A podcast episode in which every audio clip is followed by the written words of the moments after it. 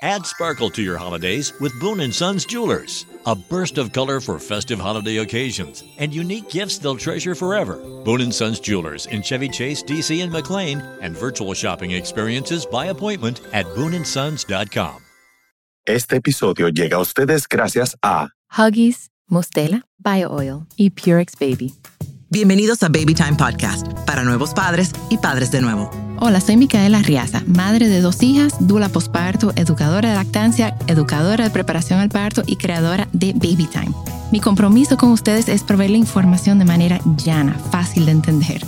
Antes era la falta de información, ahora es el bombardeo de información. Los voy a ayudar a entender qué necesitas y qué está de más. Bienvenidos.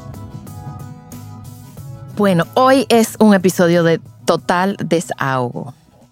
Porque en los últimos meses yo he trabajado con muchas madres eh, localmente, eh, en, el, en el exterior, y tienen algo en común. Estoy viendo cierto patrón. Entonces, en, en un futuro episodio voy a estar acompañada de Bianca Melo, que es terapeuta, eh, psicóloga eh, con especialidad en posparto, en trastornos posparto. Y quiero que ella me dé luz, porque yo no soy terapeuta, yo nomás voy a hablar de mi punto de vista como dula em, y me voy a desahogar con ustedes. Y yo, yo estoy segura que muchas madres se van a identificar con lo que voy a contar hoy. Pero quiero la, el, el expertise de Bianca para ver cómo realmente afecta. Yo estoy viendo que afecta de una forma, ella me va a dar luz eh, cómo afecta a la madre de otra forma. Una madre que acaba de parir, que acaba de pasar por el proceso de parto, ya sea vaginal o cesárea, ha hecho un milagro. Esa mujer ha dado todo por ese, esa vida que ella ha gestado, con todas las preocupaciones y todos los cuidados y todo. Y de repente le entregan a su bebé y empieza en la clínica la lactancia, si es que ella quiere lactar, porque eso es, vamos a estar claro, eso es su derecho, decidir si sí o si no. Pero en la mayoría de los casos, las madres lactan. Y de repente a las dos semanas va a su primera cita y llega ella después, hablo con ella después de la cita y las, todas las madres que me han tocado últimamente están destruidas después de esa primera cita. Y cuando digo destruidas, porque ellas van muy orgullosas con su bebé que ella ha podido mantener vivo por dos semanas y de repente los médicos le dicen, hay que darle fórmula. Tienes que complementar. Ese bebé no está ganando peso. Entonces vamos a aclarar una cosa. Los bebés rebajan en la primera semana y en la segunda semana empiezan a aumentar otra vez. Y a los 15 días, esos bebés deben de pesar lo que pesaron al nacer. Eso significa que si tu bebé nació de 7 libras y a la semana fuiste al pediatra y está en 6 libras y media, eso es normal, eso no es falta de comida. Eso es normal. Y a las dos semanas tu bebé pesa 7 libras otra vez, nítido. Ahora, ¿qué pasa si tu bebé a las 7, ah, perdón, a las dos semanas pesa 6 libras y 14 onzas. O sea, faltan 2 onzas para llegar a 7 libras. Tu bebé está bien.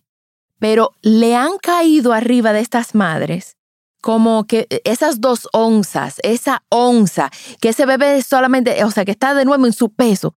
Señores, es una presión tanto en Estados Unidos como en República Dominicana y estoy segura que en otras partes del mundo, de entonces hacer, decirle a una madre que está tan vulnerable, tan susceptible a todo, en ese momento que su bebé no está comiendo suficiente cuando sí lo está, eso la destruye. Y me da, me da mucha pena por las madres, porque los médicos no están viendo el daño emocional que le están haciendo a esas madres.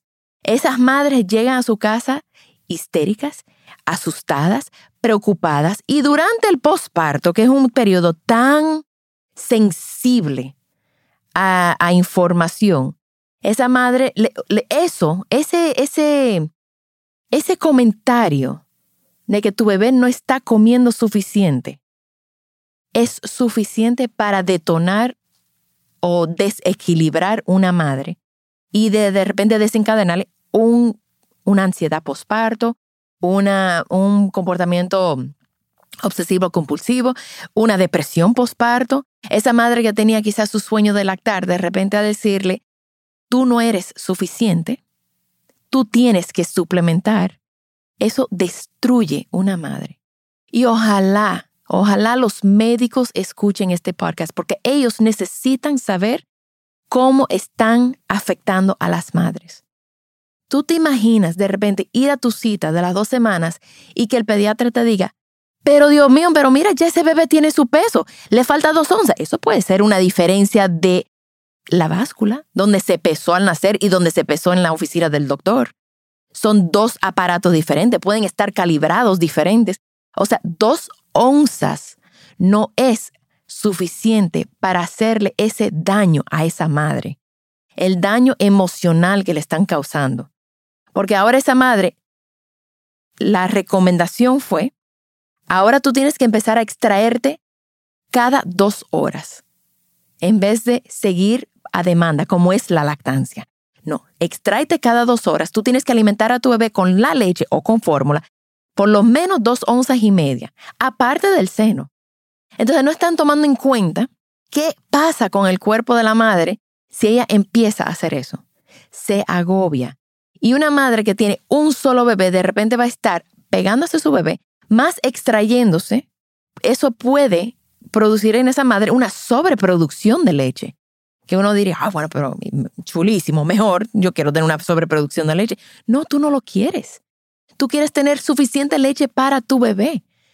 Y quizás extraerte un poco, empezando a las dos semanas, tres semanas, por si la madre tiene que salir, necesita ayuda, le quieren introducir el biberón, perfecto.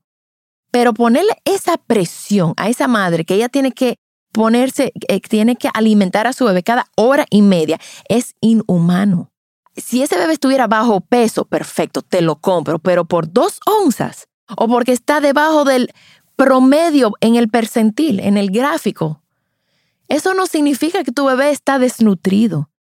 Eso va a depender de genética, eso va a depender de qué tamaño son los padres. Si los padres son chiquitos, ustedes no pueden esperar tener un bebé sobre promedio. Es muy probable que tu bebé esté debajo del promedio pero no significa que tu bebé está enfermo o desnutrido, porque los promedios se sacaron de los bebés muy gordos y los bebés muy flacos. Ahora, si tu bebé cae por debajo de la última línea de la gráfica, ahí sí vamos a preocuparnos. Ahí sí vamos a mirar qué está pasando. Si tu bebé, en vez de estar aumentando a partir de las dos semanas, tu bebé empieza a rebajar, Ahí sí suplementamos, ahí sí averiguamos qué está pasando. Pero médicos, ginecólogos, pediatras, por favor, tengan en cuenta lo vulnerable que está esa madre. Ella está haciendo su mejor esfuerzo. Nadie la ha enseñado a ser madre. Muchas veces esta es su primera vez y cuando ella llega muy orgullosa, con, el, con simplemente recibirle y decirle, pero tú vas bien, tú vas muy bien. Para seguimiento, mira, aquí te mando la información o de una consultora de lactancia para que ella te dé seguimiento o de una IBCLC, como comenté en otro episodio, que esas son, en República Dominicana hay tres actualmente. Entonces, llámate una de esas tres, llámate una dula posparto para que te dé ese apoyo emocional, pero tú, yo te veo bien. ¿Tú imaginas esa mujer lo orgullo que, e, el orgullo que ella va a sentir y la emoción que ella va a sentir de que ella lo está haciendo. Pero cuando va una madre y le dicen, y eso fue, ese ching nada más, y eso es lo único que tú estás sacando. Señores, la destruyen y pueden estar destruyendo su lactancia y su confianza como madre. Entonces, tienen que ser un poco más gentiles con una persona que acaba de parir, porque ella está susceptible a todo, ella está, le preocupa todo, ella tiene inseguridades por todo si lo está haciendo bien. Yo tengo un, en, la, en mis talleres de, o en mi servicio de sueño, yo hago un cuestionario y les pregunto a las madres cómo ellas se sienten como madres. Y casi todas las que lo llenan dicen que ellas se sienten inseguras, que no son buenas madres, que no lo están haciendo suficientemente bien, que no saben qué es lo que tienen que hacer. Mira, tuve una madre, entonces tenemos un, ese, ese, esa inseguridad de parte de ellas que lo empeora cuando van al pediatra y el pediatra le dice, tú no eres suficiente, tú no estás alimentando a tu bebé suficiente. Y es un miedo innato en una madre no poder alimentar a su bebé. Y ustedes lo están empeorando. No digo todos, pero últimamente, doctores en Nueva York, doctores en Orlando, doctores en Texas, doctores aquí. Mira, hubo una madre que tuvo que dejar a su bebé interno. Y cuando esa madre, ustedes se imaginan el estrés que era dejar a su bebé interno sin saber la razón por qué estaba interno, porque pudo haber sido una cardiopatía, como pudo haber sido una bacteria, como puede ser un, el pulmón mojado, que dura 72 horas en, en organizarse, en arreglarse. Pero esa madre, de repente, su bebé nace y le dicen, tu bebé tiene que quedarse interno y no sabemos por qué. Puede ser desde la A hasta la Z. Esa madre, señores, se cagó del miedo. O sea, su bebé, ella no sabe qué está pasando. Pero esa madre dijo, lo único que puedo hacer es darle leche, porque no le puedo dar antibióticos, no le puedo, eso está en cuidado intensivo. Lo único que yo puedo hacer es extraerme mi calostro.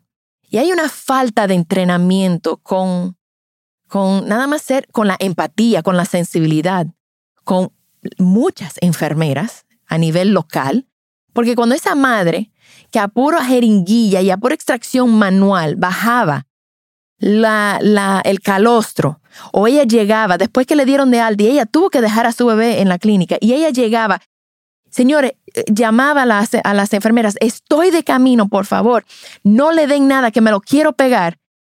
Y las enfermeras, cuando ella llegaba, decía, ay, es que él tenía hambre ya lo pegamos. Ustedes están destruyendo el moral de esa madre. Y cuando ella llega con sus 5, 10, 15, 20 cc de calostro, que es de oro líquido, y tú le dices, y eso fue, y ese chin, eso fue lo único que tú te sacaste. Ustedes la están destruyendo. Ese moral, ese, ese ánimo que ella tiene, ustedes se lo están debaratando. Entonces necesitamos a nivel médico ser un poco más sensibles, a nivel social ser más sensibles. Tienen que saber que lo que una madre se saca con el extractor no equivale a lo que ella es capaz de producir. O sea, cuando un pediatra te dice, ponte el extractor y vamos a ver cuánto tú sacas, esa no es la realidad de lo que saca tu bebé. Tu bebé es más eficiente. Así no se mide la leche. Cuando una madre ahora quiere extraerse y está de camino y su bebé está interno, lo que esa madre dice debe ser ley. No me le den comida que estoy llegando en cinco minutos. Ese bebé puede esperar. Porque esa madre necesita conectar con ese, con ese bebé. Cuando no se puede o cuando no le hacen caso, la madre se siente, es, es un trauma. Ella está pasando por un trauma. Porque la profesión médica, las enfermeras, la política de la clínica no apoya a la madre. Y ella necesita el apoyo. Y necesita saber que está haciendo un buen trabajo. Y necesita saber que ella está echando su bebé para adelante. Anoche tuve que hablar con una madre que le dijeron que su bebé por dos onzas, dos onzas, había que complementar su bebé ocho veces al día. Señores, no. Esa madre se quedó enganchada con que, ¿y cómo yo sé que está comiendo? ¿Y cómo yo sé que está comiendo? ¿Y cómo yo sé que está comiendo? Y, ese doctor me dijo, y ese doctor me dijo, o sea, un trabajo de dos semanas que tenemos haciendo desde que ese bebé nació y por dos onzas echaron toda esa confianza de ella, se lo tiraron al piso, o sea, la, la tiraron al piso, la pisotearon y, y la botaron. Entonces, señores, por favor, y este podcast va dirigido al, a los profesionales médicos y a, a los familiares. esa madre necesita apoyo, esa madre necesita oír que ella está haciendo un buen trabajo, que ella está haciendo un excelente trabajo, porque ella fue capaz de producir un ser humano, cosa que ustedes, y más si son hombres, no son capaces de hacer. Ustedes no son capaces de alimentar a un bebé, ustedes no son capaces de gestar un bebé. No le quiten el mérito a ella por un milagro que ella ha hecho. Porque ella desde, desde ya, desde que nace, se siente insegura. Porque no estamos expuestos a bebés ya. Entonces, por favor, comparten este, este podcast con una madre que necesita escuchar que ella está haciendo un trabajo excelente. Ella está haciendo lo mejor que puede con la información que ella tiene. Y cualquier gota que ella saque es excelente y es beneficioso para su bebé. No minimices su esfuerzo, por favor. Dale fuerza a ella, porque ella le va a dar fuerza a su bebé y va a sentirse más segura en su maternidad. Gracias. Yo me, yo me pregunto de verdad, ¿por qué es que la enfermera, siendo madre, eh, tratan a las, a las pacientes así, sabiendo que ellas querían estar con su hijo y le hicieron lo mismo a ella, ellas se le hacen lo, lo mismo otra, a una paciente. ¿Por qué pasa eso? No sé. De verdad que no sé. Hay enfermeras espectaculares y hay enfermeras que no deberían estar en la profesión. Porque de cuidar no cuidan nada. O sea, van a la madre, le, le agarran el seno. Primero, ni siquiera le piden permiso a la madre para tocar su cuerpo. Le agarran la teta, le dicen, ay, ay, no hay nada. No, no. Sí. Entonces, ¿qué pasa? Una, por ejemplo, una madre me dijo, mira, Micaela, Ay, Dios mío. tú eres la única persona que me pidió permiso para tocarme, para enseñarme a hacer algo. Las, las enfermeras, yo llegaba y de repente me tocaba y me amanecía y me decía, ay, tú no tienes leche, esa teta no está llena de leche. Entonces, hay una falta de conocimiento, hay una falta de entrenamiento que supuestamente la Comisión Nacional de Lactancia se lo da y, y los diferentes organismos se- le dan entrenamiento, pero como una persona, un, un profesional de salud, y no, y algo te voy, a, te voy a decir una cosa que es más impactante aún. Ok. En la carrera de medicina, la lactancia no es un tema. O sea, eso no lo estudian. Eso no lo estudian. Wow. No lo estudian. En UNIBE hay una electiva de lactancia que hay- lo toman médicos que están interesados, que Sí, quieren sí, saber un poco luego- más. Sí. Pero el médico que se graduó y no lo tomó, no sabe de lactancia. Eh, Yo escuch- a mí me lo han dicho pediatras y residentes pediátricos que a los pediatras no le explican el comportamiento del bebé, no le explican cierta cosa al bebé que cuando yo a veces voy de invitada y les explico, porque entonces como son estudiantes, yo les digo, los voy a agarrar ahora y les voy a dar piña porque ellos tienen que saber cómo su comportamiento afecta a la madre. Pero claro que eso es casi, o sea, lo que tú estás explicando de las enfermeras, diciéndole a la mamá y no hay leche, o cuando tú estabas explicando en el podcast ahora que llegan con el potecito, con 15 cc, que eso fue lo que se pudo sacar. Y viene esta, esta señora y le dice que mira, y esto fue lo que tú trajiste. Eso es bullying. Eso es bullying. ¿Y tú te es imaginas bullying, la verdad. diferencia entre decir que llegue una madre con sus 15 cc y digan, ¿y esto fue? ¿Y este chin? Eso no da para nada. A que la madre llegue con 15 cc y le digan, excelente, cualquier cosa nosotros completamos, pero excelente, siga sacando. Claro. Coño, esa madre se va a ir con una, con una emoción. Claro, y, todo, to- lo hemos hablado en el otro episodio de lactancia, que todo lo de la lactancia se refiere a como el estado en cómo está la mamá también. porque- Todo, porque toda la madre no, para, para lactar tú no puedes estar estresada. Y si tú estás en, friqueada, preocupada, todo, eso te va a afectar la lactancia. Entonces Sí. le, le rompen, el, le destruyen el ánimo a las madres. Y me da mucha pena cuando también eh, no se puede saber todo en pediatría. El pediatra tiene que mantener los bebés sanos. Y, y- y, o sea, healthy, sanos. Y si un bebé se enferma, ahí está el pediatra. Pero si hay algo que sale fuera de su rango de conocimiento, porque es imposible que alguien sepa todo, Claro, entonces hagan un equipo, refieren a una persona que sí ha estudiado lactancia, que puede apoyar a esa madre, que cuando hay una, que es la persona que va a detectar si hay un problema de producción y no esperar un mes a que se den cuenta. Entonces, yo, yo entiendo que los pediatras deben de tener ahí su equipo de a quién refiere a lactancia, a quién refiere para este, em, fisioterapia, o sea, que refiere afuera a diferentes especialistas cosas que ellos pueden notar y cosas donde ellos se pueden apoyar porque es imposible que lo sepan todo. Sí, pero lo que tú dices, tiene que haber cierta supervisión, porque no puede ser así tampoco. O sea, yo me estoy enterando de todo ahora y yo estoy en shock. Por eso te dije como que espérate. Y esto es así, o sea... Eso es así. Esto es prácticamente como... No, entonces hay que decirle a las madres, entonces a las madres, si los bebés están en el, en el NICU, en el cuidado intensivo, hay que llegar muy mansa y como muy de abajito porque las enfermeras entonces después no te dejan entrar. O sea, no te dejan entrar a ver a tu bebé. Pero ahí, ¿esto tienen ley o protesta para eso? Ella puede decir, no, ahora mismo no se puede entrar. Pero hay una ley o alguna regla del hospital, de la clínica que diga que no. Hay clínicas donde dice que hay un horario de, de visita y si de repente quieren sacar a las madres, las enfermeras sacan a todo el mundo de ahí. O sea, sí. Y ese bebé es de ellos. Yo le digo a los padres, ese bebé es tuyo, de tu propiedad. O sea, es, sí, es como que te lo tuvieran secuestrado. Tú sabes que yo estaba hablando con mi cuñada de eso y ella me dijo, es que se lo llevaron. O sea, no, yo no hubo manera. No hubo manera de yo, de yo agarrarlo. No, que se llevaron a, mi sobrino, se lo llevaron. Y yo no me lo podía creer. Ella me dijo, sí, le dieron fórmula sin yo querer. Y eso, es, eso debe ser penado por la ley. O sea, si la madre no quiere eso no debe ser. Pero ven acá, Mica, pero eso me da ganas de, volverme Rambo, méteme un cuchillo en la boca y vamos aquí, aquí hay que marcharle aquí. ¿Cómo le haces eso a mi muchacho? Acabado de nacer. Acabado de nacer. ¿Dónde estamos vulnerables? No, mira, de verdad. dejémoslo ahí porque voy a hablar algo que no tengo que hablar. las conversaciones después de los podcasts son. Sí, Dios mío. No, y más cuando son pocas como este, que son como impactantes. Tú sabes, como que uno se queda en shock con la realidad. Eso duele. También estamos en babytimerd.com con nuestros talleres online, donde yo y todo el equipo estamos disponibles para ayudarlos a sobrevivir el posparto y todo lo que conlleva. Gracias por acompañarme. Por favor, comparte este episodio con alguien que necesite escucharlo. Nos pueden seguir en las redes sociales como BabyTimeRD. Babytime Podcast es grabado en Pinktree Studio.